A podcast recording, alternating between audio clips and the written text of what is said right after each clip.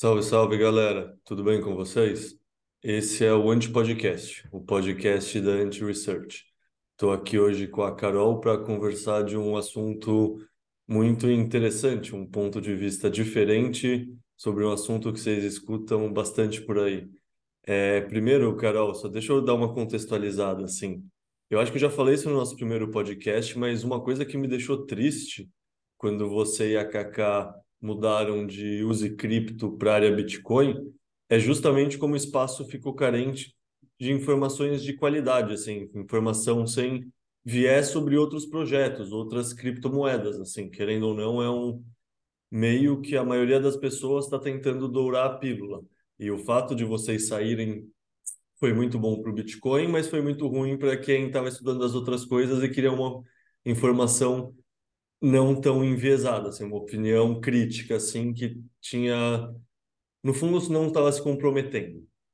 E isso é uma coisa muito legal, assim, da anti-research. É uma coisa que, desde antes de eu começar a participar, eu lembro de ler o manifesto de vocês, ler as primeiras investigações, e eu sempre gostei muito dessa abordagem. Então, cara, o podcast de hoje eu acho fenomenal e importantíssimo. Então, Bom dia, boa tarde, boa noite, Carol. Depende da hora que o pessoal está escutando e do que, que a gente vai falar hoje e por que você acha esse tema importante. Boa, Caio. Boa noite, boa tarde, bom dia, pessoal. Um, bom, a gente vai falar de Ethereum, que foi o primeiro primeira investigação uh, postada na Anti-Research, né? E eu acho que ela é super importante porque é um dos protocolos, projetos uh, mais falados, que o pessoal mais se apoia. E um, o motivo da investigação é justamente tocar todos os pontos que a gente vem acompanhando aí nesses quatro anos acompanhando o mercado, pontos de centralização de Ethereum, né? E por que que esses pontos de centralização são possíveis pontos de falha? Porque se a gente pegar lá nos primórdios, quando Satoshi estava debatendo nos fóruns lá do Bitcoin Talk, ele trouxe muito isso, né? Como as criptomoedas do passado, BitGold, eCash e tudo mais, falharam justamente pela falta de descentralização. Eu acho muito curioso, Caio, porque quando a gente estava na nossa outra vida, né, quando a gente era use cripto, é, era interessante mesmo esse contraponto, trazer as análises, mas a gente sentia que como a gente tinha cripto no nome, a gente acabava chancelando todos esses pontos de falha, né? E foi por isso que a gente mudou, a gente falou lá no outro podcast.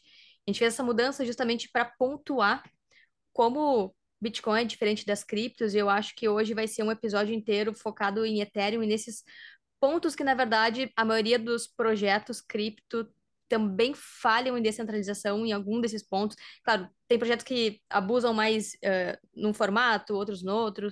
Então, assim, a gente pode olhar a, a falta de descentralização por várias métricas, né? Seja nos nodes, seja na equipe, seja nas atualizações, seja no lançamento dos tokens. E aí, acho que ao longo do podcast a gente vai passar por cada um deles, que está na primeira investigação de Ethereum, que eu faço um mapeamento até foi um, uma investigação longa de fazer, e acho que precisa também de, um, de uma parte 2, mas eu acho que essa primeira já dá pano para manga para a gente conversar sobre vários, várias abordagens. Boa. Eu vou te falar que para mim é muito bom que eu nunca caí tanto nesse outro lado da toca. Eu nunca tive esse passado com criptos. Então, assim, eu conheço por cima, eu conheço aquelas informações gerais, mas tem muitas coisas que esse outro lado tenta esconder, né? Então, eu fiquei muito feliz quando a gente lançou essa ideia de fazer podcasts também sobre as investigações, que para mim vai ser uma puta oportunidade de aprendizado. Então, deixa eu te começar perguntando: como o Ethereum foi criado? Boa. Então, o Ethereum foi criado lá em 2013, quando o Vitalik estava ainda na Bitcoin Magazine. Ele era Bitcoiner na época, olha isso aqui curioso, né? E hum, Ethereum foi mudando muito a sua narrativa. Lá naquele início, queria ser um computador global descentralizado. Eu acho muito interessante olhar para a história de Ethereum como a vontade do Vitalik de criar algo de fato descentralizado e descentralizar tudo, aplicativos e tudo mais. Uh, só a boa vontade não é o suficiente, porque depois que ele começou a lançar o projeto, ele recebeu 10 e-mails, segundo ele, de pessoas interessadas a trabalhar junto com ele. Quando ele disse, ele, vi, ele viu que tinha 10 sócios para eh, criar Ethereum e tocar o projeto, né? E cada uma dessas pessoas também foi responsável por essa centralização. Se a gente for ver lá o Joseph Lubin, um dos cofundadores, ele fez todo o contato com o JP Morgan, por exemplo, desde lá daquele início, né? Mas tudo começou em 2013 com Vitalik lançando o tal do Yellow Paper, e a gente vai ver muitas das uh, nomenclaturas usadas por Ethereum, elas fazem um paralelo com algumas nomenclaturas do Bitcoin, mas mudando alguns termos. E isso é curioso porque a gente começa a ver os primórdios do Affinity Scam, como se distorcem algumas nomenclaturas para se adaptar a esse, essa nova coisa promissora que seria Ethereum, né? Então não é white paper, é um yellow paper. E aí. É, calma aí, calma aí. Antes de continuar, explica para o pessoal o que é um Affinity Scan. Boa. Às vezes eu vou falando assim e a gente esquece do, de explicar os detalhes, né? Então, Affinity Scam é quando alguma cripto, algum protocolo um, usa os termos do Bitcoin, mas distorce eles a benefício próprio. Então, é um golpe de afinidade. Então, ah, é, é que nem aquele papo, né? É igual o Bitcoin, só que melhor. Ah, é, é mais rápido que Bitcoin. Então, é usa alguma parte do, do Bitcoin, assim, algum conceito, algum termo, alguma nomenclatura, para gerar essa aproximação. E como as pessoas não sabem tecnicamente o que aquilo significa, elas, ah, ok, beleza, então é verdade, é melhor que Bitcoin nesse ponto, ou ok, é um, é um uh, white paper, é um documento que não vai ser modificado nunca, mas na verdade a gente está vendo que Ethereum tem feito inúmeras uh, atualizações e o Yellow Paper foi só o início desse, dessa mudança constante, né, do protocolo. Mas então Bom. a frente de seria isso. Deixa eu só fazer, então, uma analogia que eu gosto para explicar isso, daí você continua. É, existe a física quântica? Existe. Tipo, existem cientistas que pesquisam, fazem experimentos, existem partículas quânticas, existe uma ciência que chama física quântica. Existem coaches quânticos que vendem cursos e mentorias no Instagram? Existem. E aí, pessoas que não são sofisticadas e não estudaram muito não conseguem ver a diferença e acham que dá sim para você ser um mentor quântico, e isso é usado como golpe. Isso é a mesma coisa que acontece com a palavra cripto. Existe a criptografia, sim, que originalmente é usada no Bitcoin? Existe. O pessoal começou a usar essa palavra cripto como se o importante fosse a criptografia e não toda a estrutura descentralizada e o processo de criação do Bitcoin? Sim, também. Ou seja, essa questão, tipo, pode ter a mesma palavra, mas significando coisas muito diferentes. É basicamente isso que é o Affinity Scan. Boa, Caio. E é doido, né? Quando tu puxa uma metáfora, a gente começa a lembrar de outras, né? Eu lembrei também da metáfora do, hum, dos vendedores de óleo de cobra, que é do passado, né? Que, sei lá, dois séculos atrás, um século atrás, não, não lembro exatamente a data. Então, se criou muito esse hype de que o óleo de cobra era bom para tudo, resolvia doenças, era cura generalizada. E aí se criou essa cultura de vendedores nas feiras, nas ruas, vendendo óleo de cobra. Só que não tinha como fazer óleo de, de cobra, era falso, né? Era um vidro cheio de um óleo, sei lá, genérico, óleo de soja, não sei. Então, era um isca de afinidade. Então, se falava que o óleo de cobra era algo bom e se criava essa narrativa. Nisso surgiram vários vendedores, mas nenhum deles vendia de fato óleo de cobra e muito menos se tinha certeza que aquele óleo servia para alguma coisa, né? Então, são as, os comportamentos guiados por esse movimento de hype, de especulação também, seja, como tu tá falando, em na cura, em processos que as pessoas querem resolver, ou seja, relacionado ao dinheiro e tecnologias, né? Que agora aqui a gente está falando de Bitcoin uhum. e outros protocolos. É sempre medo e ganância, né? São os dois gatilhos principais que o marketing usa para manipular a gente. É ou medo ou ganância de querer dinheiro, querer enriquecer, ou medo da pobreza, medo da doença, assim. São gatilhos bem básicos que sempre são utilizados mesmo para manipular a gente, né? Sim, é que é o, é o mais fácil de, de criar um, né, botar um fantasma na sala, criar um bicho-papão que a pessoa não sabe discernir se é verdade ou não, né? E aí tu começa a mexer com a mente das pessoas. Manipulação. É. Mas enfim, daí eles têm o yellow paper deles, que tem palavras parecidas e por isso é meio que deixa evidente como são affinity scan.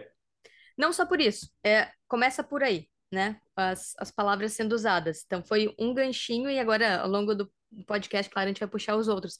Mas é para pontuar, olha só, white paper, yellow paper. É parecido, mas não é tanto, sabe? Não, perfeito. É, Você comentou por cima que um dos criadores deles tem uma relação com o JP Morgan e trouxe o JP Morgan para ter uma relação estreita com o Ethereum como um todo. Como foi isso? Então, o Joseph Lubin, eu vou até botar um vídeo aqui daqui a pouco, que ele justamente fala isso, que desde antes do primeiro bloco de Ethereum ser minerado, quando ele ainda era Proof of Work, o JP Morgan já estava envolvido nas negociações desde antes da blockchain começar a rodar. Então, ah, naquela época, 2013, 2014, ainda não tinha né, blockchain Ethereum, eles estavam só planejando no estágio de white paper, criaram uma fundação em 2014. Essa fundação ela foi registrada na Suíça, inclusive. Eles começaram o plano de fazer um ICO, ou seja, um crowdfunding, de arrecadar dinheiro para poder financiar o projeto, né? E foi nessa época aí que o Joseph Lubin, um dos cofundadores, segundo ele, começou as tratativas com o JP Morgan. Eu vou compartilhar aqui minha tela, Caio. Vou abrir aqui o relatório, porque esse vídeo ele tá lá no relatório, tá? Então, desde os primórdios, aqui, ó, dentro do site da Consensus, esse aqui é o cofundador de Ethereum, que é o Joseph Lubin. Ele fala que desde antes do primeiro bloco Ethereum ser minerado, a Consensus, que é uma empresa que produz software para Ethereum, e antes dessa empresa ser formada, eles já estavam colaborando com o JP Morgan na criação do protocolo Ethereum. E aqui nesse vídeo ele fala justamente isso, ó. I, I can attest that JP Morgan was there uh, right from the start uh, before uh, public mainnet was, even launched. Bom, esse é só um trecho para exemplificar como não é só uma parte, não, não tá só escrito, ele falou isso em várias conferências e de forma aberta. Então, se um protocolo que se diz descentralizado desde o dia 1 tem um vínculo com um banco e um banco do tamanho do JP Morgan, qual será o grau de interferência desse banco no protocolo como um todo? O quanto essas negociações e decisões não influenciaram desde o primeiro momento, tanto em, uh, em código, em distribuição de nodes, em arquitetura de rede e principalmente em distribuição de tokens, né? Porque se eles entram como seja como um, um conselheiro ou seja como um investidor inicial e agora que Ethereum virou proof of stake, não é mais proof of work, ou seja, uh, os blocos não são mais validados via prova de trabalho, mas sim via quem tem moedas para poder validar o bloco. Se essas entidades desde o início tiveram um impacto na rede, pode ser que agora, aqui na frente, quando virou proof of stake, eles tenham maior poder de validação, inclusive, né? Então, essa essa aproximação de um protocolo que se diz descentralizado com o banco desde o princípio é um conflito ético e um conflito justamente no processo de descentralização que deveria ter esse protocolo. Estou avançando aqui um pouco para Proof of Stake, mas é que todos os fatos se conectam, a gente pode ir e voltar, tá, Kai?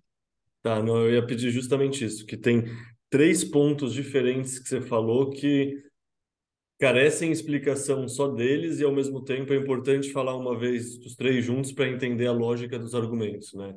Primeiro, você comentou sobre a emissão dos Ethers, que são a moeda nativa da rede Ethereum. É, como foi esse processo de emissão inicial das moedas? Porque tem toda essa questão de como fazer a emissão ser justa, que é toda uma reflexão que existe dentro da rede do Bitcoin também. Então, por comparação, como é o processo de emissão dos, dos Ethers? Boa. 60% dos Ethers foram criados antes, foram pré-minerados ou seja, foram criados antes do primeiro bloco rodar. Hoje, cerca de 120 milhões de Ethers estão circulando, mas desses 120 milhões, 72 milhões foram pré-minerados.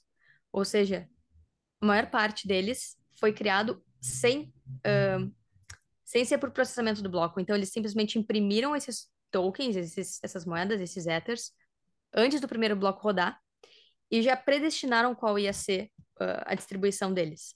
Dessa, dessa predestinação, cerca de 12 milhões ficou para a Foundation, para insiders, para a galera que estava criando o protocolo, e outros 60 milhões foram para o ICO, que é esse crowdfunding, né, onde vai a público numa venda e as pessoas podem ter acesso. E aí, no, no, no relatório, na investigação que a gente fez, tem um outro artigo um, do Preston Byrne, que ele justamente investiga como é que foi esse ICO, né? Ele pontuou como a distribuição dos tokens ao longo do ICO, ela fluiu de uma maneira constante. Não teve nenhuma oscilação, como acontece com outros, um, outros crowdfundings, por exemplo, do Kickstarter, na época, que era o que se tinha para comparar, né? Então, ele mostra como fluiu de uma maneira tão uh, frequente, contínua e, e quase que previsível aqueles, aqueles tokens, que ele começou a desconfiar que estava indo direto para entidades já pré-combinadas, né? E aí, quem são essas entidades? Ninguém sabe, porque uh, não tem um CPF, não tem uma identificação, eles podem ter negociado com, sei lá, entidades como o JP Morgan, por exemplo, desde o início, e para os endereços deles, né? E a gente não tem como ter certeza para onde que foram esses tokens, mas o que se sabe é que houve 60% de pré-mineração. Ou seja, a maior parte dos tokens da rede Ethereum hoje, ou desde que foram criados, foram pré-minerados e podem estar com essas entidades que foram uh, os primeiros recebedores, que é o que tu falou, né, Caio? Até que ponto isso é justo dentro de, uma, de um protocolo descentralizado e que virou seu mecanismo de consenso para Proof of Stake, né? Uh, essas entidades que receberam primeiro, através do ICO ou, ou através do bloco Gênesis ali, qual o poder delas hoje de validação e qual o poder delas na rede no momento em que grande parte dessa rede, desses players, receberam grande parte desses tokens. Eu vou mostrar aqui o gráfico, que acho que vai ficar mais fácil de entender. Aqui. Esse aqui é o gráfico que mostra o supply de Ethereum. E aqui, em azul, aparece todos os tokens que foram criados no, é, antes do bloco Gênesis e foram para o ICO, para venda pública. E esses 10% aqui foi para Other, que seriam os insiders, né? Galera da. Ethereum Foundation, Vitalik, os co-founders, os devs e tudo mais. Aqui em verde são uh, os Ethers que foram uh, criados por recompensa por bloco, menos as taxas, né, que foram queimadas ao longo do tempo, porque Ethereum tem um mecanismo que queima taxas. Em laranja, os Anchor Rewards, ou seja, de blocos uh, isolados que depois foram reposicionados na rede, que também foram uh, receberam recompensas. Em Proof of Stake, o um novo mecanismo de consenso que começou a rodar recentemente, só 1% dos Ethers foram criados via Proof of Stake. Mas se a gente juntar tudo aqui, ó, esse, essa parte em azul e essa parte em preto, hum. cerca de 60%, 59,9% dos Ethers que existem hoje, então foram criados antes do primeiro bloco ser processado, seja Proof of Work ou agora, sei lá, Proof of Stake. Então, essa galera aqui é quem tem a maioria dos tokens agora, né? Se, se continuou segurando esses tokens, a gente não, não sabe exatamente o quanto essa galera que recebeu esses tokens inicialmente tem agora, mas é totalmente injusto, porque uh, essa distribuição, ela pende o poder sempre para essas entidades. Deixa e... eu entender, então. Você está me falando que na parte preta é a, é a parte que foi pré-minerada e foi para os amigos do rei, e a outra parte, que supostamente é esses outros 50%, 49,9%, que supostamente era para ser um crowdfunding, também eles manipularam e fizeram uma distribuição que parece não ser aleatória como deveria ser, para também predeterminar para onde essa crowd sale foi. Então, Exato. 60% de toda o, a oferta de Ethereum tem uma emissão estranha. Perfeito.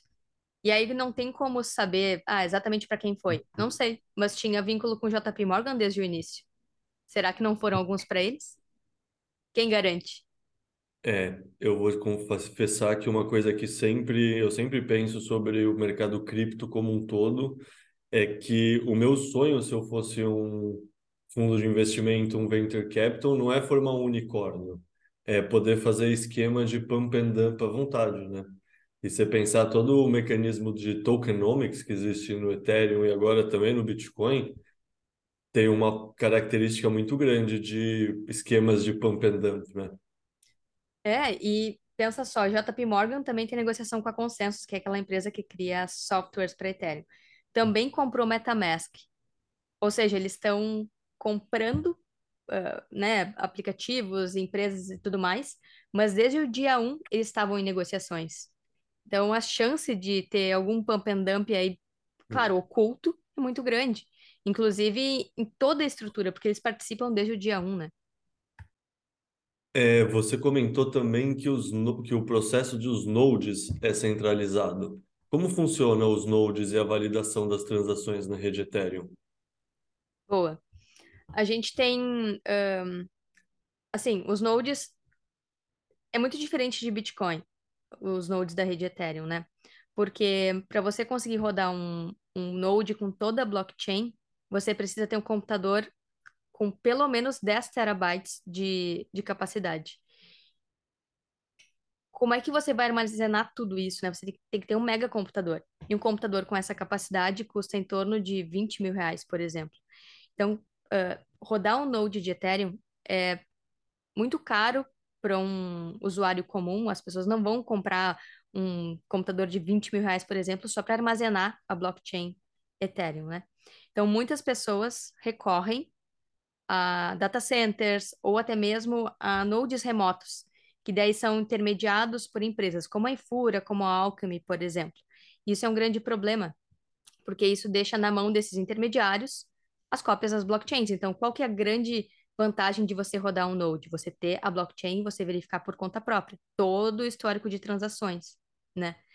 E com o Ethereum, se você não roda um, um node, se é difícil do usuário comum rodar o próprio node, ele acaba ficando refém justamente desses big players, desses intermediários. E é esse mais um ponto de centralização, ou seja, uh, muitos uh, usuários de Ethereum falam, ah, tá aqui meu node, eu rodo um node. Mas quando você vai ver, é um node que está hospedado na Infura.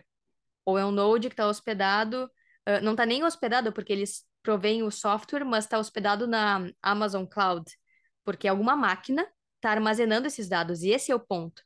Não adianta ter só o software que faz ali, mostra para você a interface das informações, da blockchain, dos blocos e tudo mais. Tem alguma máquina que está armazenando esses dados. E em Ethereum, as máquinas que estão armazenando esses dados, em sua maioria, tá na, na Amazon e data centers, justamente em big techs. E qual que é o problema disso, né? Se se as cópias das blockchains, se as pessoas não conseguem verificar por conta própria, elas estão recorrendo a intermediários, e se elas recorrem a intermediários, esses intermediários são justamente pontos de possível censura, pontos de possível coerção, pontos de possível ataque governamental, por exemplo, ou simplesmente de hacks. Então, o fato dos nodes, aí eu vou compartilhar aqui de novo, estarem em sua maioria em data centers, deixa eu abrir aqui.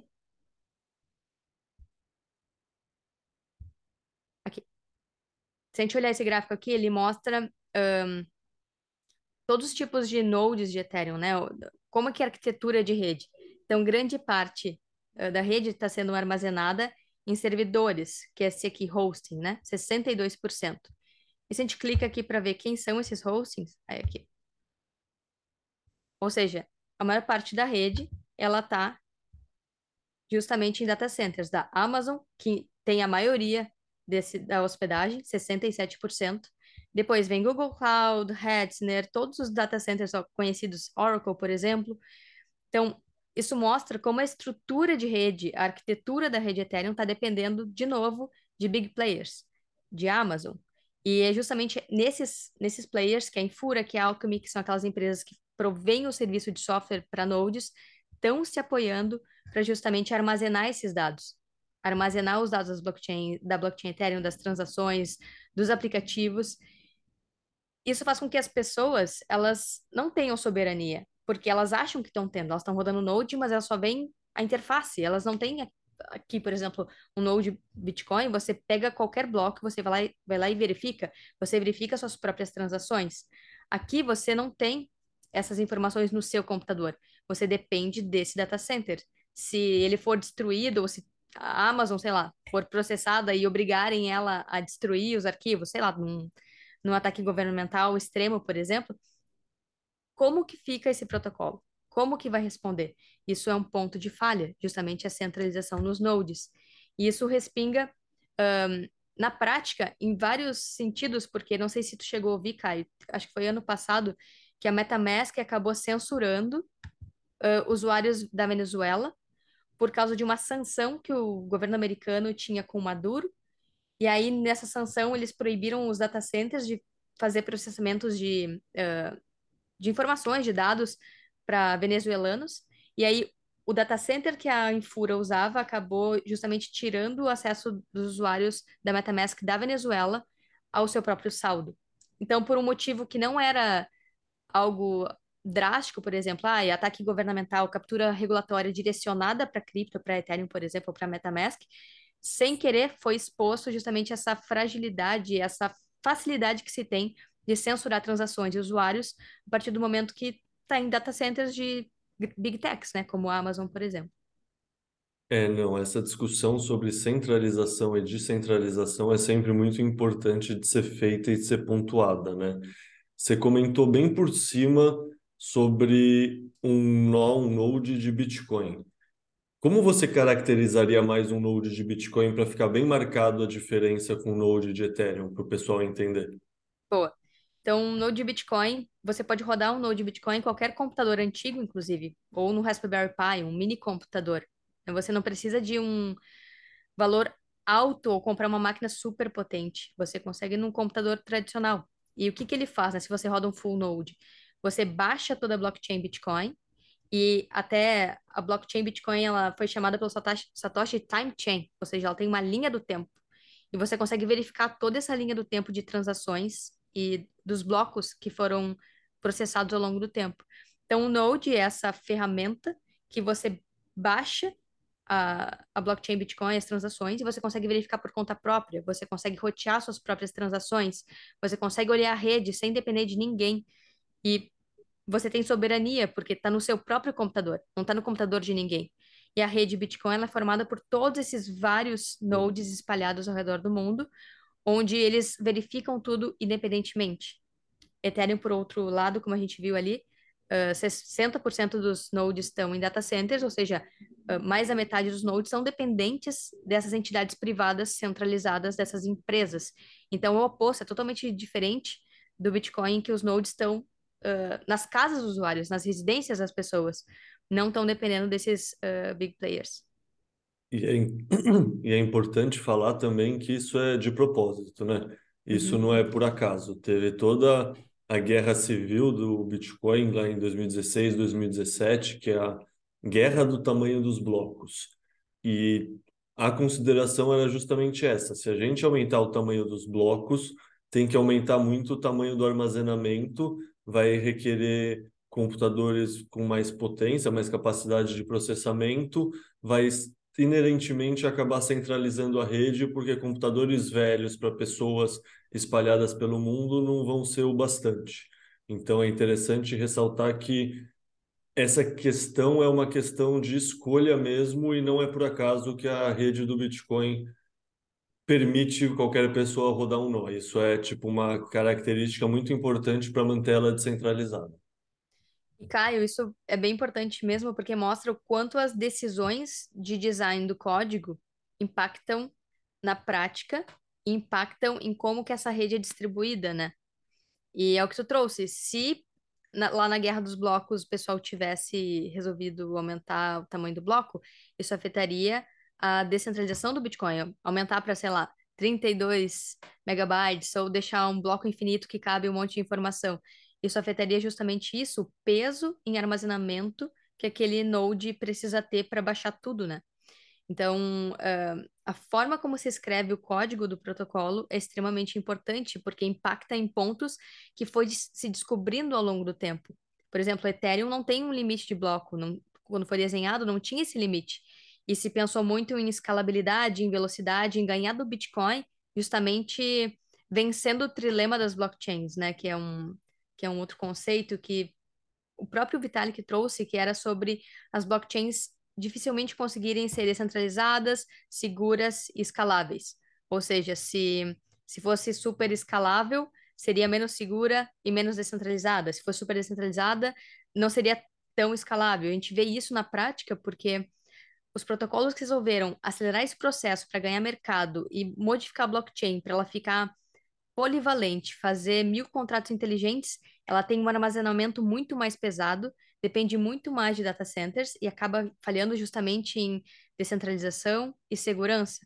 E é por isso que a gente vê tantos problemas também em hacks, em bugs e quedas de redes, porque os nodes caíram justamente pela falta de descentralização e porque existem poucos nodes um, descentralizados segurando a rede, protegendo ela e em tempo real ali atualizando e validando e sendo um ponto de conexão com outros nodes para distribuir a informação. Boa. É, deixa eu te perguntar uma outra coisa, então. Você comentou também por cima que a rede nasceu com prova de trabalho, né, Proof of Work, e se transformou em prova de participação, em Proof of Stake, ao longo do caminho.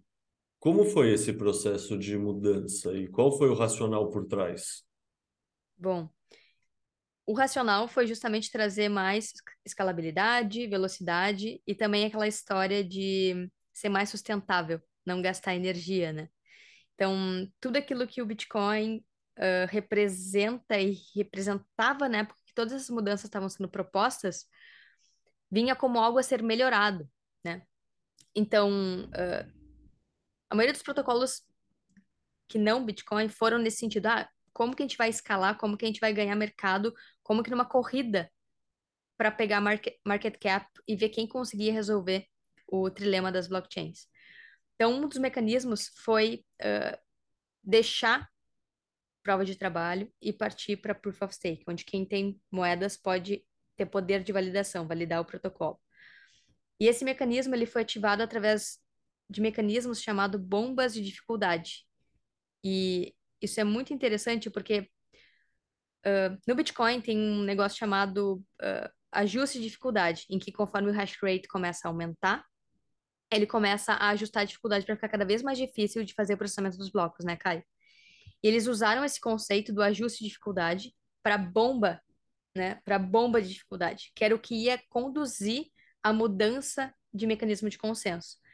Então foi, eles ficaram durante muitos anos postergando a ativação dessa bomba de dificuldade que iria fazer justamente o seguinte: os mineradores proof of work de Ethereum iriam, quando a bomba fosse ativada, ia começar a aumentar a dificuldade gradualmente, até que ia chegar num ponto em que eles seriam obrigados a sair da rede porque não teria poder computacional suficiente para eles serem mantidos lá, eles só iam gastar energia e não iriam conseguir minerar mais nada e auto automaticamente, ou se eles quisessem continuar re na rede, eles teriam que virar validadores, ou seja, parar de empregar energia para começar a empregar moedas no seu uh, nó de validação para poder participar da rede. E esse conceito de bomba de dificuldade, de alguma forma, expulsou, de alguma forma não, expulsou os mineradores da rede, é uma forma de coerção, se a gente parar para pensar. Forçou aquelas entidades que estavam dando segurança e validando os blocos a saírem. Bom, agora a gente não precisa mais de vocês. Agora vocês vão ter que pagar, vocês vão ter que comprar, ou vocês vão ter que usar o que vocês acumularam até aqui para validar os blocos. Todo investimento que eles fizeram antes, como que fica? Quer falar alguma coisa? É, não, eu confesso que assim, fazendo o disclaimer aqui para quem está escutando, acho que a maioria das pessoas sabe, quem não souber, eu trabalho numa mineradora também, numa mineradora de Bitcoin, Arthur Mining. Para mim é surreal pensar nisso. Eu nunca tinha parado para pensar como foi esse processo de transição, porque com certeza tinham mineradores com operações específicas é, construídas especificamente para minerar em Ethereum. Então, tipo, os interesses desse pessoal, que é, são players honestos do ecossistema, que estavam seguindo as regras, foi simplesmente ignorado e foi rasgado, tipo, falou, ah, vocês não importam mais, tanto faz vocês, vamos seguir adiante. Não, não tinha essa informação, achei bem complicado, bem complicado mesmo. Imagina você constrói uma empresa, que assim, não é só eu ou você, uma pessoa física que minera, né? São empresas que investiram milhares, milhões, pegou dinheiro, se alavancou, assim, você destrói. Não sei, complicado, complicado isso aí. Sim, e tanto que na época rolaram vários notícias e papos, né, na internet, Twitter, Reddit, dos mineradores querendo fazer motim, querendo fazer um fork para continuar minerando sem ser Ethereum uh, por, por, uh, claro, óbvio, né, não por stake, mas é que daí seria um outro fork, porque Ethereum forcou no passado Bitcoin Cash, agora seria um outro fork dos mineradores dissidentes ou abandonados pelo protocolo, algo nesse sentido, né? Só que aí eles não teriam o efeito de rede dos usuários, né? Querendo ou não, é a mesma coisa que os mineradores do Bitcoin perceberam em 2017 com a guerra do tamanho dos blocos. Tipo, os mineradores queriam tipo, a, a indústria como um todo queria blocos maiores, mas o usuário final, pessoa física, falou: não, isso não faz sentido para a gente. E é isso, querendo ou não, a adoção, o efeito de rede do usuário final que faz sentido. Então, é, nesse sentido, não ia dar certo para os mineradores de Ethereum. É isso que escolheu a rede errada para minerar, né? Sim, e isso é. Um, continuaria centralizado igual, porque seria um pequeno grupo que, sei lá, iria dominar essa rede que iria continuar, que no final aconte... não, não aconteceu.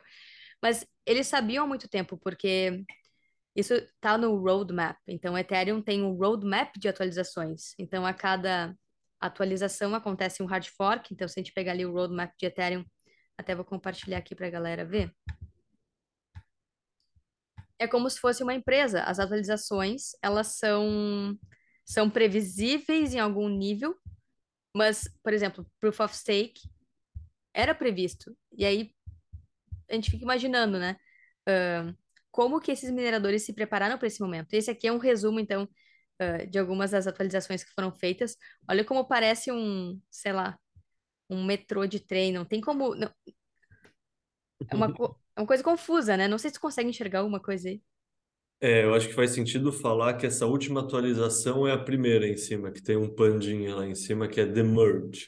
E aí depois do Merge ainda está previsto no, no roadmap The Surge, The Scourge, The Verge, The Purge e The Splurge. E assim, não sei, quem já fez algum planejamento estratégico para uma empresa, quem já tentou desenhar um roadmap, sabe quão inviável é tentar ver tão à frente e construir roadmaps tão complexos. Ver um projeto de computação com tantas etapas tão distintas e complexas, assim, eu acho que para um olho mais treinado é assustador. Assim, eu que não tenho um olho tão treinado já fico bem ressabiado vendo esse roadmap. Imagino para quem realmente trabalha com desenvolvimento de software e tudo mais. E eu acho que isso, inclusive, entra no próximo ponto que eu queria levantar com você da pauta, que é justamente sobre as atualizações serem forçadas na rede. E aí você tem uma lista de várias atualizações diferentes, né? Querendo ou não, merge foi uma delas. E aí tem todas as, essas outras Lurge, Splurge, Blurf, sei lá, que estão no roadmap, então elas vão ser implementadas. E assim, isso já é meio que certeza, porque a rede tem dono, né? É muito interessante como toda a dinâmica é diferente, na verdade. É, e hum, agora começou a época dos Purge, Merge, como a gente viu ali. Mas antes eram nomes de cidade, daí tinha Constantinopla, Londres. Uh, então, assim, é, na verdade, cada uma dessas mudanças marca hum, um ponto que é super importante, que é quem tem poder de decisão, quem decide tudo isso. E se tem alguém que decide tudo isso, uh, existe uma hierarquia de poder, então, né? Porque a gente, como tudo bem trouxe, né, Caio? Uh, lá na época dos forks, da galera tentando forcar Bitcoin, foi extremamente traumático e difícil fazer um fork. Uh, e ainda não deu certo. Se a gente pegar o Bitcoin Cash agora, ele colapsou em relação ao Bitcoin, justamente mostrando como o fork ele perdeu sentido com o tempo e aquela briga para tentar modificar o Bitcoin acabou sendo um quem brigou por Bitcoin Cash acabou pagando um preço alto em valor e em reputação, inclusive. Mas agora imagina um protocolo fazer tantos hard forks. Ou seja, quando você cria um hard fork, você cria uma nova versão daquele protocolo em que é, pra, é um novo protocolo. Os nodes, os validadores, quem participa da rede tem que fazer o fork junto, ou seja, tem que atualizar os seus, suas máquinas, seus nodes, seus validadores, para poder uh, acompanhar o processo. Não é uma opção, como geralmente acontece no Bitcoin, que são soft forks, ou seja, quem quer atualizar, atualiza, quem não quer atualizar, atualizar não atualiza, e ele é retrocompatível, ou seja, fez uma atualização e não deu certo, você consegue uh, voltar a atualização da sua máquina e você não segue na rede, o jogo segue. Agora, se você não faz atualização no hard fork, por exemplo, de Ethereum, você é automaticamente excluído da rede. É como se fosse uma coerção, ou você atualiza e segue as nossas regras, ou você está fora do protocolo. Então, isso só mostra como blockchains, sim, podem ser coercivas e podem obrigar as pessoas a seguirem as regras que tem alguém ditando. Né? Isso também mostra como também não é imutável. Então, quem é Bitcoiner sabe a importância da imutabilidade, da gente não mexer em fundamentos um, fundamentais da blockchain, né? Porque justamente você mexer nesses fundamentos demonstra o quanto não é descentralizado, porque tem alguém ali hierarquicamente decidindo com outras pessoas qual vai ser a próxima atualização, onde vai ser uh, mexido na, no código, né? Um, e outro ponto interessante é que tem todas essas etapas, várias atualizações e, sei lá, uh, mudança de consenso, mas quando se fez a mudança para o Proof of Stake, não tinha um cronograma de saques. Ok, você deixa o seu Ethereum ali e você vai ser um validador, mas quando que você vai tirar? Quando foi lançado, não tinha essa previsibilidade. E aí, com isso, vem outro termo que foi roubado do Bitcoin, que é o sound money, né? Eles queriam tanto competir com o Bitcoin em market cap, em liquidez, em adoção, que os usuários de Ethereum começaram a roubar os termos. Então, criaram o termo ultrasound money, porque aí Ethereum ia começar a queimar moedas, ia virar proof of stake, ia, ia ser mais sólido que o Bitcoin. Só que esse cronograma de saques de retiradas de stake nunca foi feito. Quer dizer, agora existe um cronograma, mas quando lançaram a atualização não existia. Então não existia essa previsibilidade que a gente tem desde o início do Bitcoin, por exemplo, que a gente sabe que daqui 100 anos, 140 anos, desde que o Bitcoin foi lançado, que o que, que ia acontecer na rede a cada período. Com o Ethereum a gente não tem, a gente tem esse rabisco no papel, a gente não sabe exatamente a época em que cada uma dessas atualizações vai acontecer, em que bloco, em que momento. Então, essa falta de previsibilidade não tem como você dizer, dizer que Ether, por exemplo, é ultrasound money, se não tem o um mínimo de previsibilidade, o um mínimo de noção de como que vai evoluir essa política monetária. É, querendo ou não, ser um sound money, ser uma moeda dura, né, um dinheiro sonante, uma moeda boa, não depende só da taxa de emissão, se é inflacionário ou deflacionário. Isso também é importante, também é importante ter escassez. Mas é isso, tipo, uma coisa que eu não confio que daqui a três anos vai estar seguindo o mesmo conjunto de regras, por definição não pode ser considerado algo sólido. Tipo, a gente confia que o Bitcoin vai seguir a mesma taxa de emissão constante que vem seguindo desde que o primeiro bloco foi minerado. O Bitcoin segue aquela política monetária de emitir 50 bitcoins a cada bloco, daí passa um halving 25, passa outro halving 12,5, passa outro halving 6,25, que é onde a gente está hoje em dia. Isso a gente consegue extrapolar para todo o futuro, quantos bitcoins vão estar sendo emitidos a cada período. Isso torna o Bitcoin um dinheiro sólido, um dinheiro robusto, um sound money. Não é necessariamente o fato da oferta ser escassa somente. A oferta ser escassa e ser imprevisível e ser alterável, para mim não compõe um sound money. Sim, e aí eu vou compartilhar aqui a tela também.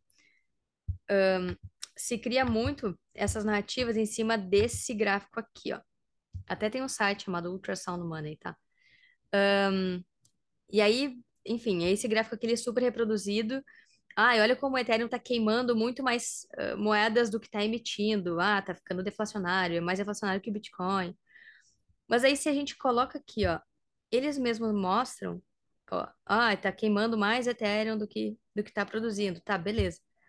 Mas se a gente aumenta o período de tempo para 684 dias, olha como isso não representa nada perto de tudo que foi emitido todos aqueles 60% de tokens que foram pré-minerados, toda essa queima que eles estão jogando confete, dizendo que é ultrasound money, mal se mexeu, porque justamente é, tem muito mais token que foi pré-minerado e criado para queimar, e que na verdade o que vai ser queimado não é nem o que o que foi aqui pré-minerado, é justamente os novos tokens, novos ethers que são criados, que quando que realmente vai começar a ser deflacionário?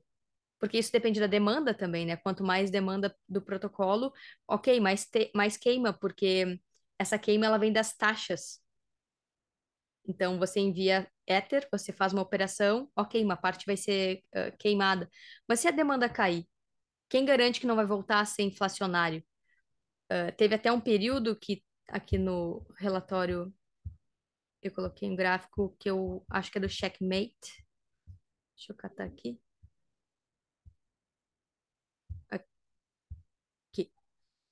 É, Checkmate. Ele mostrou como, num período em que a demanda caiu, Ether voltou a ser levemente inflacionário, sabe? Então, uh, como você vai confiar numa política monetária que oscila tanto, que oscila de acordo com a demanda e não é previsível, não é estática, você não tem como prever ao longo do tempo. Então, tudo isso mostra como ultrasound money, esses termos que são roubados ao longo do tempo, é justamente para gerar essa sensação de que é melhor que o Bitcoin, porque está usando os termos parecidos, de que é, é sound money, só que melhor, sabe? É pura, como é que é? Engenharia social. Mostra o gráfico embaixo, que o gráfico embaixo desse, esse também é muito Boa. interessante. Que, ó, vocês olharem o em laranja, é justamente essa taxa de emissão histórica, desde 2016. Isso é a definição de uma taxa errática, né? E repara que começa, tipo, quando nasce, já começa com 70 milhões, né? Tipo, já começa com uma oferta de, dos, dos éteres pré-minerados.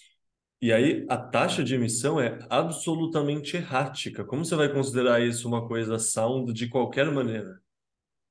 Sim, e aí consegue ver ali as difficulty bombs, as bombas de dificuldade sendo ativadas, e é um rabisco, né? Não tem uh, um padrão, não tem um, uma métrica. É, eles foram criando esse gráfico conforme eles foram achando a necessidade de implementar isso. Bom, então, talvez para competir com o Bitcoin, a gente vai ter que competir na escassez. Bom, o que, que a gente vai fazer para para entrar nessa narrativa da escassez? Bom, vamos criar bombas de dificuldade, vamos criar uh, formas de queimar éteres que não foram pensados exatamente dessa forma lá no início, mas foram vendo a necessidade de criar justamente pela narrativa, para fazer as pessoas acreditarem que uh, para competir no marketing, né? De que seria tão sólido, tão previsível quanto o Bitcoin, quando na verdade não é. E esse rabisco ele resume muito bem uh, essa narrativa falsa, né? Eu cada vez mais estou convencido na analogia do coach quântico, porque, não, bomba de dificuldade, ultrasound money, de fato eles pegam. Tipo, eu não conhecia esse termo bomba de dificuldade, ultrasound money eu já tinha visto uma vez ou outra, mas também não conhecia no detalhe. E, de fato, né, eles realmente são um affinity schema, assim. Claro, se tentam copiar, inclusive, os termos para coisas que não não necessariamente fazem sentido, né? É, porque, olha, difficulty bomb, tá, ajuste de dificuldade, uh, difficulty adjustment, sabe? Então, se importa um pouco para falsificar, eu, eu acho que é para falsificar os, os conceitos do Bitcoin. Tu falsifica, mas ah, de um jeitinho diferente, então é quase como se fosse, só que não é. Perfeito, é coisa que vendedor de óleo de cobra faria, né? É, deixa eu te perguntar, então, perante tudo isso, como você classificaria a resistência à censura do Ethereum? Boa, eu acho que é muito baixa, porque a gente já está vendo um ataque ainda muito fraco a Ethereum, porque eles fizeram muito lobby com congressistas. Não sei se chegou a ver aquela fala do Gary Gensler lá com o pessoal do Congresso americano, e tinham alguns membros do Congresso defendendo o Ethereum dizendo que ele também é uma commodity junto com o Bitcoin, mas a SEC já se posicionou. Uh, até saiu recentemente uma entrevista do uh, o CEO da Coinbase, o Brian Armstrong, que ele falou que a, o posicionamento da SEC é que só Bitcoin é commodity e todo o resto é security, ou seja, é um valor imobiliário, uma ação de uma empresa. Agora vamos supor, se seja a SEC ou seja outro país, ou enfim, o governo americano se rebela e começa a fechar data centers, começa a perseguir as fundações, começa a processar, assim como fez com o Tornado Cash, começa a usar todas as ferramentas que tem ao seu, ao seu dispor para atacar esses protocolos. Vão atacar cada um desses pontos. Então, podem processar os criadores, podem ir lá na Amazon, uh, Hetzner, Microsoft, todo mundo que tem data center, podem começar a censurar transações, como a gente viu acontecer na MetaMask. Então, várias coisas já aconteceram provando como isso é possível, né? Então, eu acho que é baixa resistência à censura pelo alto grau de centralização. Só que como é oculto, é mascarado, existe muita, uh, muitas pessoas que se, se, beneficiam desse affinity scam, acaba sendo mais uh, as pessoas não acreditam que é possível censurar ou não acreditam que é possível uh, que não seja descentralizado, sabe? Então, aos pouquinhos a gente vai mostrando. Teve um evento que foi esse aqui, ó, dos MV Boosts. Deixa eu achar aqui.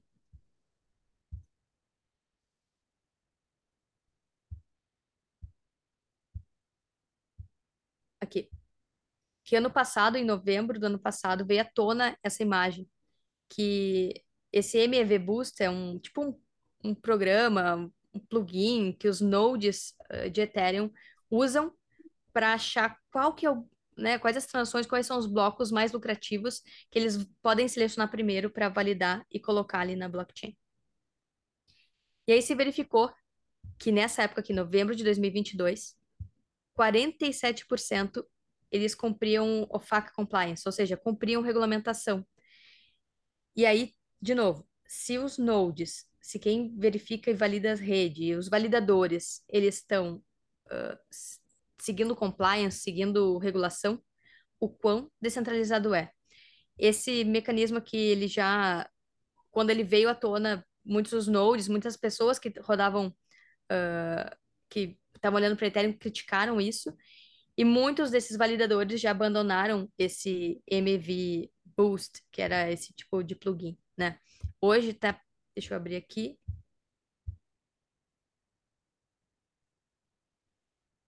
Hoje está cerca de 33%, pelo que eu olhei hoje.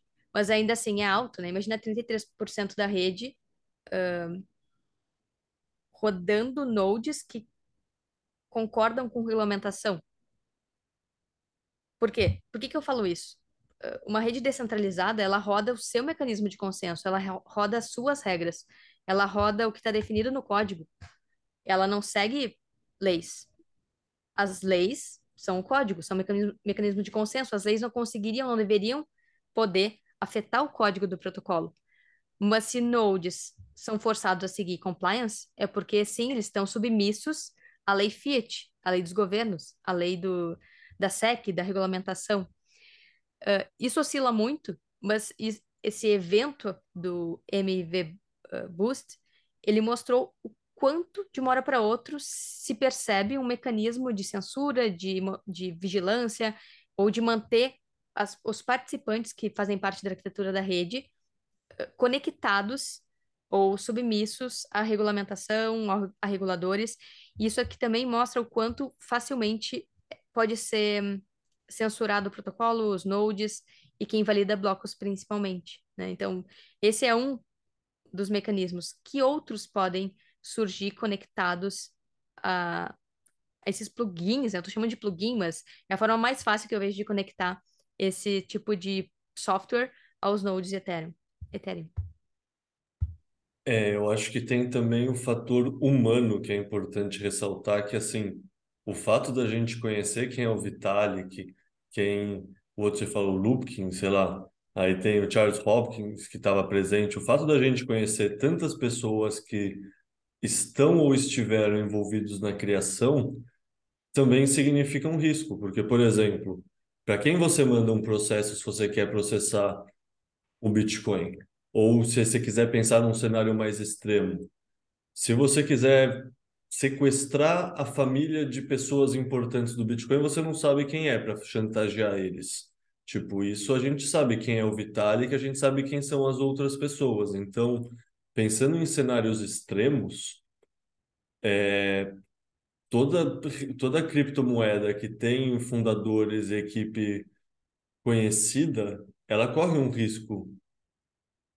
Tipo, você consegue sim impor que essas pessoas colocam um backdoor no algoritmo, que mudem coisas, Tipo, supostamente eu já vi muitas pessoas que gostam do Ethereum falar que não, que hoje em dia o Vitalik não tem esse tipo de poder, mas ao mesmo tempo tem um roadmap que vai ser seguido e quem está determinando esse roadmap? Quem tem mais influência na discussão? Quem determina para que lado vai pender a decisão?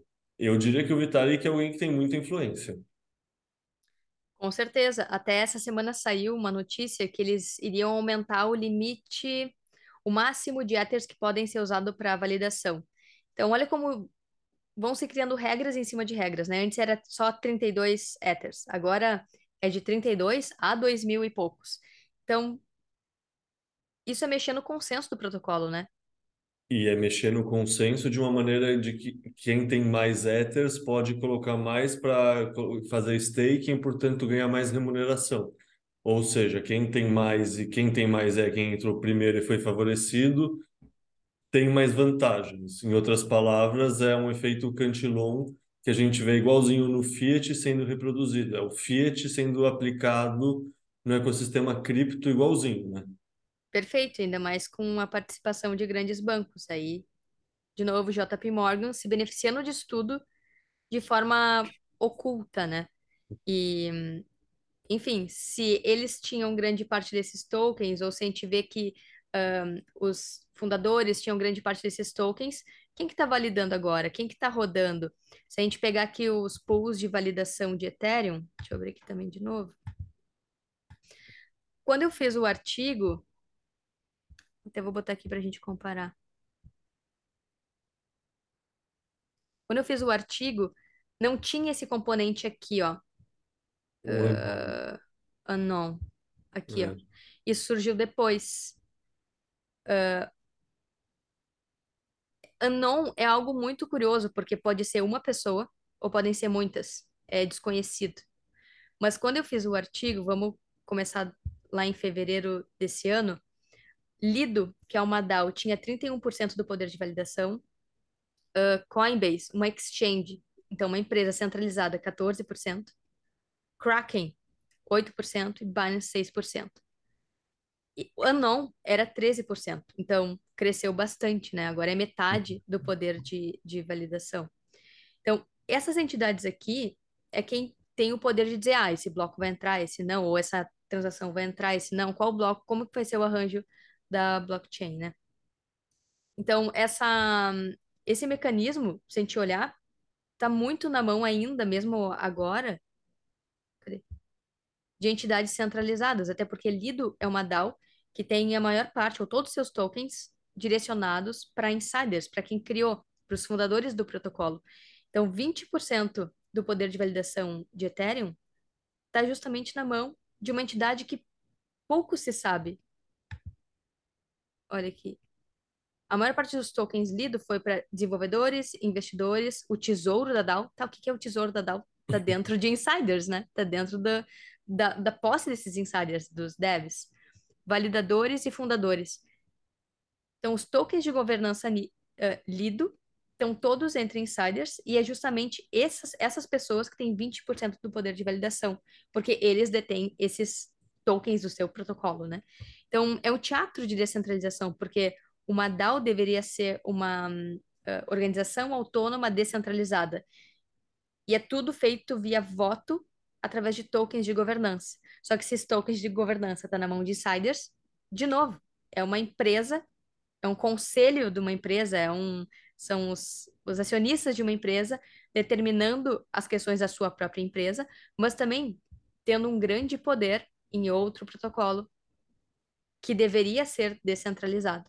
E esse não aqui, ele, um, ele se tornou grande aí ao longo do tempo, mas não dá para ferir que são as pessoas rodando nodes e validando. É, pode ser toda aquela galera que recebeu os tokens inicialmente lá na, no bloco Gênesis, que se reuniu para uh, validar uh, o, o protocolo e se juntou aqui só para camuflar também a descentralização, porque até pouco tempo esse componente ele não existia. Enfim, eu misturo um pouco com teoria de, uhum. da conspiração, porque os dados eles vão mudando muito ao longo do tempo, mas quando a gente começa a acompanhar, são formas de camuflar a centralização original, sabe, Caio? Então as coisas vão mudando, mas elas vão mudando para mais centralização e não para menos. Né? Conforme a gente vai vendo, Proof of Work é bem mais difícil de centralizar do que Proof of Stake. Eles resolveram ir para Proof of Stake, onde quem tem mais dinheiro, assim como acontece no sistema Fiat, os bancos, né, que tem maior parte do dinheiro, é quem comanda junto com os governos, né? E nesses protocolos também, quem comanda junto com os devs e quem cria o código é justamente as exchanges, ó. Coinbase, Binance, uh, uma DAO tem vínculo lá com a galera de Ethereum, é quem está mais validando o protocolo. E antes, Lido tinha 30%, reduziu por causa do crescimento desse unknown. Que, claro, ao longo do tempo a gente vai começar a ver quem realmente faz parte dessa parcela que cresceu em, sei lá, quatro meses. É, e levando em conta que é pós-proof of stake, a tendência é clara, né? A tendência é não necessitar prova de trabalho e ser por indicação. É, deixa eu te perguntar uma outra coisa que é um tema que eu acho que é até mais engraçado, que é o Vitalik, assim, se tem uma coisa que ele é bom é trader, né? Ele vendeu via Ethereum Foundation duas vezes nos topos de cada ciclo, né? Como é essa história? Boa. Como que ele sabia, Caio, que era o topo? Como que tu acha? Eu não sei se ele sabia ou se ele ajudou a determinar que o topo era isso ou um mês ou dois meses antes ou depois. Nunca vi o volume de vendas que ele fez para falar, mas não sei, acho que, que nem o Elon Musk twitta falando que o valor da Tesla está muito esticado e que a ação não deveria valer tanto. Ele conhece os fundamentos da empresa que ele está criando, mais do que eu e você, mais do que ninguém, né? Ele entende a colcha de retalhos que é o Ethereum. Então, ele deve, deve ter um momento que ele fala: Puta, não é possível, eu preciso consolidar um pouco disso aqui. E muitos contatos com VC, né? Pensa só, 2017, 2021, foi principalmente 2021 ali, uh, tinha muito VC interessado em altcoin, tokens, porque na verdade Ethereum foi uma grande fábrica de Hum. tokens subjacentes, né? De franquias do seu protocolo. E esse contato com VCs, até que ponto essas informações eh, de bastidor via insiders também não influenciam nesse tipo de decisão, né? Então, ali no na investigação que a gente fez, deixa eu chegar ali no, no Vitalik, bem nessa parte, ele vendeu no topo de 2017, ele assumiu isso. Tem aqui até um vídeo onde ele fala. But you didn't short it, did you? So the I mean, I did can get and uh, get the Ethereum Foundation to sell about uh, seventy thousand ETH, like basically at the top, and that's doubled our runway now. So Então, olha o que ele fala. Eu consegui fazer com que a Ethereum Foundation vendesse basicamente no top, no topo. Isso mostra várias coisas, né? Uh, Conseguir fazer. Soa estranho, né? Para Pois algo é. descentralizado. E outra, é um protocolo que se diz non-profit, sem fins lucrativos. Então, por que vender os seus próprios tokens? Se o objetivo é descentralizar e usar e blá blá blá. Por que que vende, então? Um, tem fins lu- lucrativos, porque está vendendo, e está vendendo em cima do varejo. É totalmente antiético, porque ele recebeu e a Ethereum Foundation recebeu os tokens a custo zero via pré-mineração. Eles não fizeram proof of work, não tiveram que aportar, não tiveram que comprar esses tokens para serem validadores, por exemplo. Não. Eles imprimiram, receberam e agora estão vendendo e venderam em 2017 na cabeça das pessoas no topo e de novo em 2021. Então tem um eh, monitoramento dos endereços da Ethereum Foundation. Então foi pontuado aqui que no topo de 2021 também a Ethereum Foundation vendeu de novo no topo de dois ciclos. Então eu só posso entender que um, ou eles são muito bons traders, o que eu duvido muito, ou eles têm informações privilegiadas de VC, eh, né, eh, de todo esse mercado com o qual eh, a galera estava lidando ao longo desse tempo todo, especialmente porque desde o início eles tiveram contato com investidores, com grandes bancos, nessa ânsia do mercado fiat querer entrar para dentro para dentro e dominar e criar o próximo Bitcoin também, né? Então, eh, eles se beneficiaram muito dos ciclos e dessa desse relacionamento com as entidades fiat. Uma coisa que eu gostei muito quando eu estava preparando a pauta é que você fez o teste Howey para o Ethereum. Então, primeiro te perguntar, você costuma fazer o teste Howey para os outros, outros relatórios também? É um filtro que você está usando para analisar outros criptoativos? Sim, na verdade o teste Hallway, ele é mais uma, no meu ponto de vista, uma consolidação de todos esses pontos, sabe? Porque às vezes a gente não se dá conta que tudo isso que a gente está vendo se encaixa perfeito no teste Hallway. E o mais difícil, muitas vezes, é achar as provas uh, incontestáveis, né?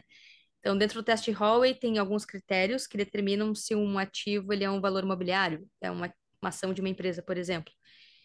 E sim, para deixar ainda mais claro, eu busco fazer o teste Hallway para que seja assim mais transparente possível. Olha aqui como sim, eles estavam oferecendo como investimento. Olha se, olha aqui como sim, existia promessa de lucro.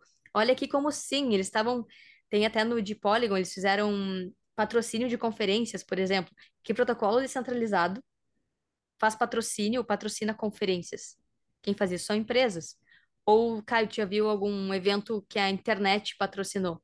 Não existe isso, patrocínio da internet. Patrocínio do e-mail assim, não tem, porque são protocolos, e protocolos é que nem português, que nem inglês, é uma linguagem. Já vi uma conferência escrito, ah, patrocínio da língua portuguesa. Não, a não ser que seja uma instituição, um, um grupo de pessoas que se junta para arrecadar fundos e, sei lá, e dá como uh, patrocínio ou doação para algum, algum evento, por exemplo. Mas, enfim, se tem esses critérios uh, do teste Hallway, a maioria tem, em Ethereum, eu apliquei, posso até mostrar aqui também. Eu tô indo e voltando com essa tela, né, Caio? Não, mas é bom, é bom, ajuda o pessoal a visualizar. Eu sou totalmente a favor de compartilhar a tela. Cara, a gente já está colocando até vídeo no Spotify, então meio que as pessoas quase não têm desculpa mais. Boa, e aí dá para dá para acompanhar aqui tudo que a gente está falando, né?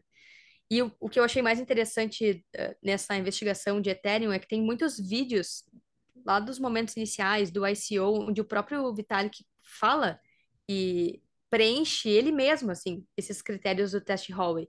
Então, o teste Hallway é um teste que, bom, a galera cripto acha que é desatualizado, que deveria ser revisto, mas se ele for atualizado, ele vai acabar uh, ampliando e permitindo justamente esse affinity scan. Porque se a gente coloca nesses parâmetros do teste Hallway, a gente consegue ver muito claramente que é uma empresa. Então, são quatro itens, né? O primeiro é a oferta envolve um investimento monetário.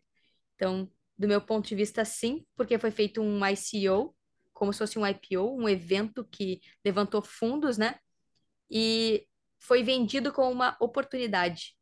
E aí o Vitalik fala isso start the Ether pre-sale mm-hmm. in a couple of weeks. So the Ether pre-sale will be an opportunity for anyone to purchase Ether. Where Ether is the internal currency inside of the Ethereum system, sort of like okay. the XRP and E justamente ele compara com o XRP da Ripple, que é um protocolo que está protocolo não, a Ripple é uma empresa que está sendo processada pela SEC por oferecer uh, security tokens irregulares, né? E ele faz essa comparação lá naquela época quando nem se debatia tão claramente a possibilidade desses tokens serem uh, securities.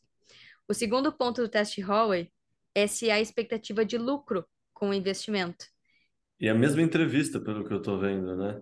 Sim, eu cortei para justamente ir respondendo, sabe? Porque se a gente coloca tudo junto, às vezes as pessoas não conseguem conectar os pontos. Então tá, cortei para que cada trecho responda a pergunta do teste Hallway. What we're hoping is is that sort of similar to what happened with Mastercoin. If that slice is something is something like twenty percent, and then the value of Ether goes up by five, then we basically have the the entire initial BTC that we got. Ó, então ele fala justamente da possibilidade de subida, de valorização. E o mais curioso é que eles receberam o Bitcoin para financiar o protocolo. Então é justamente aquela coisa, ah, me dá aqui teus Bitcoin, que eu vou te oferecer algo muito melhor, aquela promessa clássica de de golpe, né? Só que é tão camuflado, é tão uh, beira o Wall Streetiano, assim, de promessa de rentabilidade e mistura com termos tecnológicos, que fica difícil das pessoas discernirem. Então aqui ele está justamente dizendo que vai subir, que vai valorizar, em outros termos, e as pessoas estão entregando o Bitcoin para receber esse token que é o Ether. E o curioso é que mesmo depois do merge, ele falou algo parecido, na expectativa de valorização no pós-merge. Então, ainda numa campanha de promessa de valorização futura, né?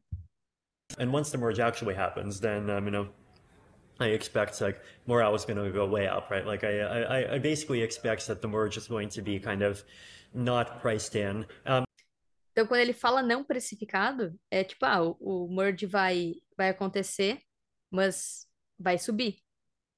É uma forma diferente de dizer, ah, ele não está precificado ainda, as pessoas uh, Ainda estão aportando pouco porque depois vai explodir e se tu colocar agora, tu vai ter valorização quando acontecer a atualização, É, em outras palavras, ele está dizendo que é uma oportunidade no momento, né? Que, sem dúvida.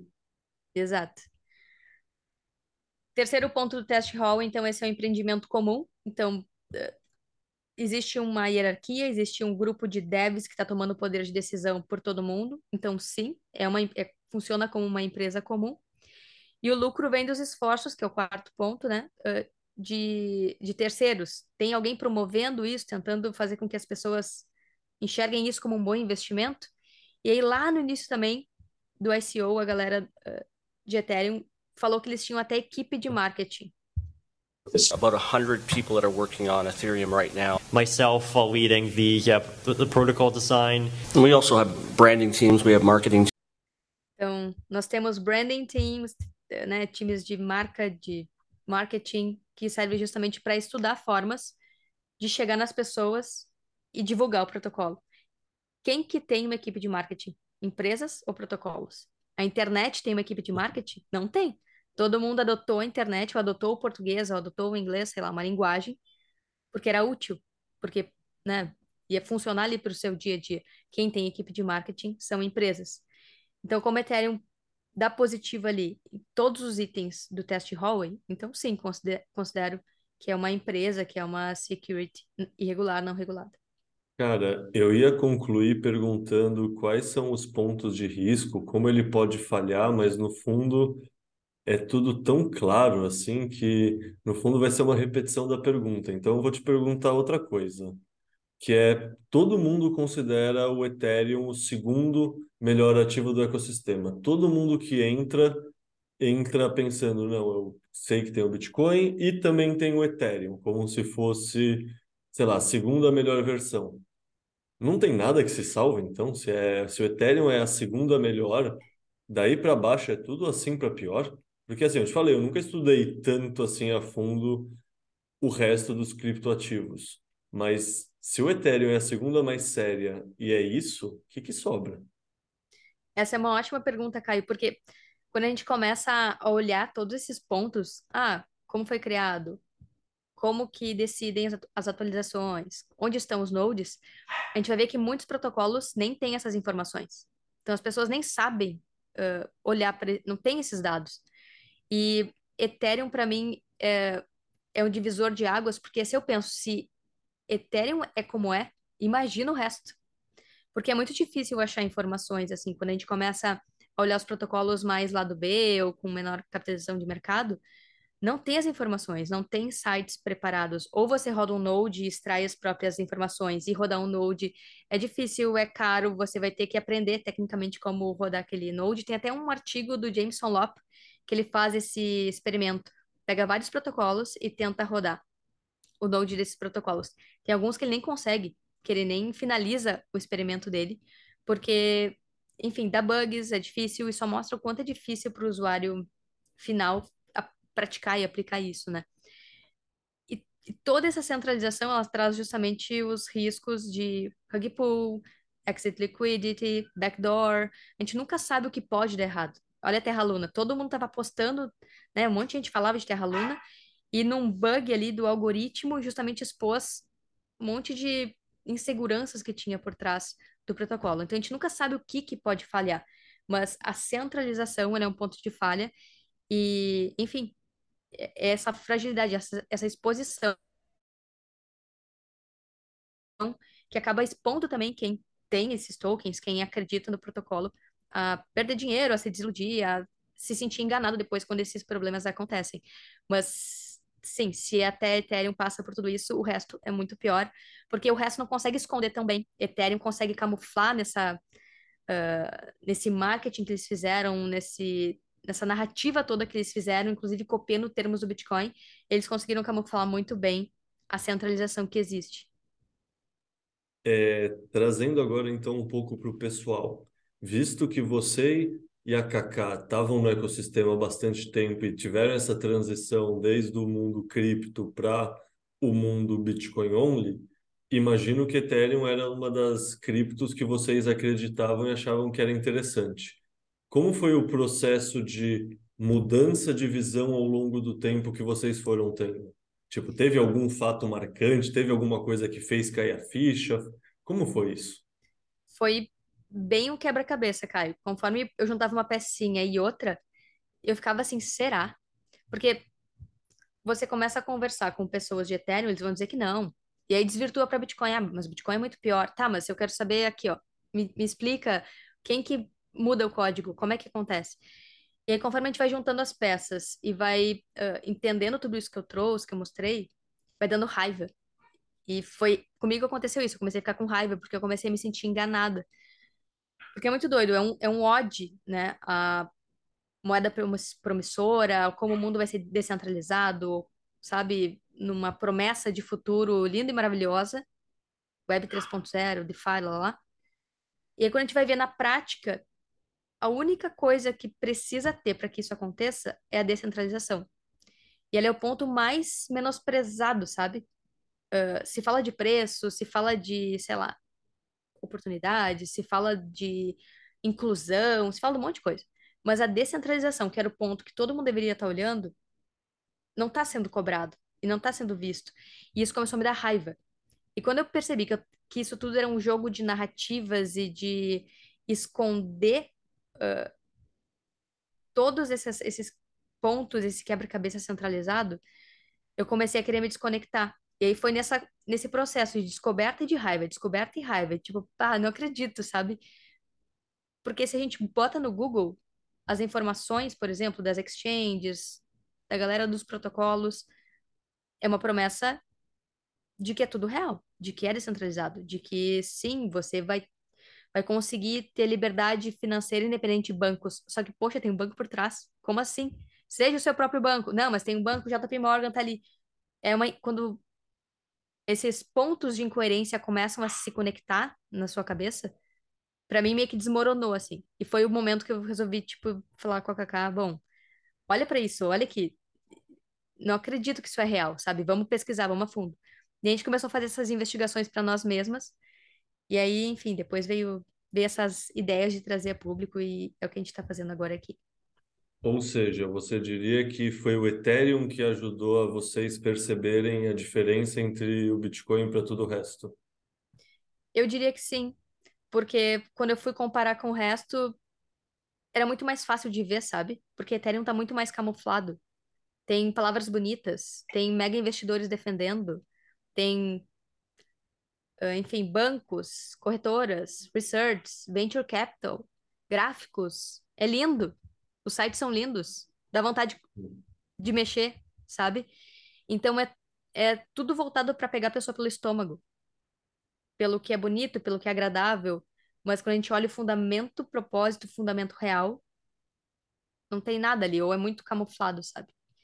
E aí foi, foi nesse processo de descoberta realmente de Ethereum e o resto ficou bem mais fácil de ver porque era bem mais escrachado. Por exemplo, a gente vai falar de Cardano num outro episódio, talvez, mas Cardano é escrachado. É, é bizarro, assim, sabe?